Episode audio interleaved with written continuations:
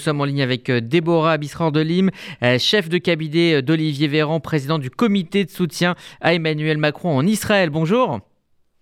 Bonjour. Merci d'être avec nous. merci d'être avec nous ce matin. Alors, tout d'abord, sur l'action de la France dans cette crise ukrainienne, on a l'impression que Emmanuel Macron a changé de ton depuis son revers diplomatique de la semaine dernière.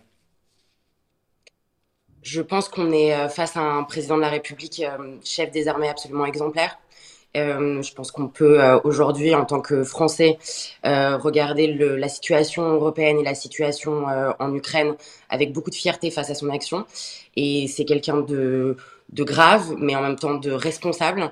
Et il mêle diplomatie et fermeté avec une une, force que l'on ne peut ne pas lui, on ne peut pas, ne pas lui reconnaître aujourd'hui. Est-ce que vous n'avez pas le, sentiment qu'il n'a pas été un petit peu dupé par euh, Vladimir Poutine la semaine dernière avec tous les efforts qui ont été déployés euh, dans la diplomatie? Je pense qu'on ne, on ne peut pas lui reprocher de ne pas avoir essayé. Euh, il a été en tant que chef des armées, en tant que président de la République d'un pays du G7 à sa place en essayant, en faisant tout ce qu'il était possible de faire diplomatiquement avant que les choses ne s'escaladent. Et ça, on ne peut pas ne pas lui reprocher et on ne peut pas ne pas dire qu'il aura tout essayé. Alors on va maintenant évoquer avec vous euh, les sujets qui concernent la communauté euh, juive de France. Vendredi, lors du dîner du CRIF, le Premier ministre Jean Castex a lu un discours euh, du président Macron, un discours dans lequel il disait deux choses importantes. Une reconnaissance de Jérusalem comme capitale du peuple juif, mais pas d'Israël, il y a une nuance, et aussi le fait qu'Israël n'est pas un État d'apartheid comme le dit ce fameux rapport d'Amnesty International. ma question est simple, pourquoi ne pas dire les choses plus clairement, c'est-à-dire reconnaître Jérusalem comme capitale d'Israël et condamner officiellement ce rapport, euh, ce qu'ont fait d'autres pays. Pourquoi être encore dans le en même temps?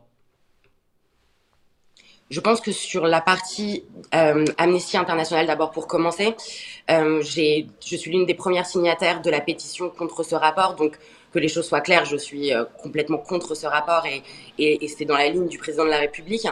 On lui a fait le reproche de ne pas, de ne pas se positionner assez tôt. Euh, je pense que le dîner du CRIF était le bon moment et que l'on n'attend pas d'un président de la République tout d'abord en gestion de crise sanitaire, puis en gestion d'une crise euh, mondiale, d'un début de guerre, euh, de se positionner sur tous les rapports de toutes les ONG, d'autant plus quand elles ne sont pas françaises, puisque Amnesty est une association, une, organisation non gouvernementale anglaise, euh, et que c'était, je pense, pas la place d'un président de donner autant d'importance à ce rapport qui, à mon avis, n'en a pas, puisque ça fait 30 ans que Amnesty ne se gêne pas chaque année ou chaque trimestre de nous sortir un rapport qui discrédite un peu plus euh, la démocratie qu'est Israël euh, euh, par, ses rapports. il l'a fait. Il a dit il, il, a bien été clair sur le sujet. Je pense pas que ça méritait plus et que Amnesty mérite plus que ces mots, très honnêtement. Et sur Jérusalem, il a dit que, que Jérusalem était la capitale du peuple juif. Je pense qu'il distingue diplomatie et histoire. Euh, je pense aussi qu'il passe un petit message à l'ONU, euh, l'ONU qui devrait passer un peu plus de temps à faire de la diplomatie parce qu'on attend encore une résolution sur l'Ukraine après cinq jours de conflit euh, et qu'il n'y a pour l'instant absolument rien de leur part, et faire un peu moins d'histoire, en tout cas un peu moins réécrire l'histoire. Alors, à l'occasion de ce, dîner du CRIF, Gérald Darmanin a, annoncé euh, l'interdiction de deux euh, organisations anti-sionistes en France. On a beaucoup parlé de lutte contre l'antisémitisme et de la, euh, de la détermination du gouvernement à lutter contre l'antisémitisme. Est-ce que justement cet antisémitisme ne passe pas par une lutte plus acharnée, plus directe encore contre l'antisionisme? J'aimerais tout d'abord rappeler que Emmanuel Macron est le premier président de la République française en 2019 a considéré que l'antisionisme est une forme d'antisémitisme. Et la majorité présidentielle est la première contre vents et marées au sein du Parlement, euh, et je peux en témoigner puisque j'ai suivi les débats, à l'ancrer dans la loi.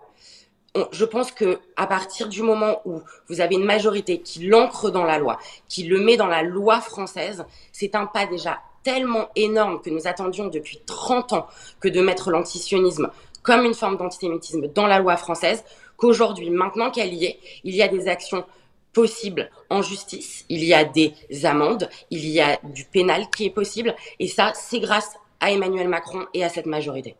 Alors, on attend euh, la candidature d'Emmanuel Macron pour la fin de la semaine, puisqu'il y a cette date butoir de, euh, de vendredi. Est-ce que vous vous attendez à une déclaration de candidature en toute sobriété, étant donné euh, la situation, et même une campagne en toute sobriété? Je vous avoue ne pas faire partie de l'équipe de campagne, donc je ne pourrais pas me positionner sur ce sujet. Après, je pense que c'est évident que ce qui aurait pu être prévu au préalable ne pourra pas se passer du fait de la situation. On est face à un, un chef des armées, un chef de guerre euh, en, action en permanence, avec encore un conseil de défense ce matin. Euh, donc oui, il est fort possible que ce soit une, une annonce de candidature euh, sobre, mais on ne peut le lui reprocher. Je, je pense que tout à chacun espérons avoir un président jusqu'au bout de son action en, en phase avec la situation actuelle.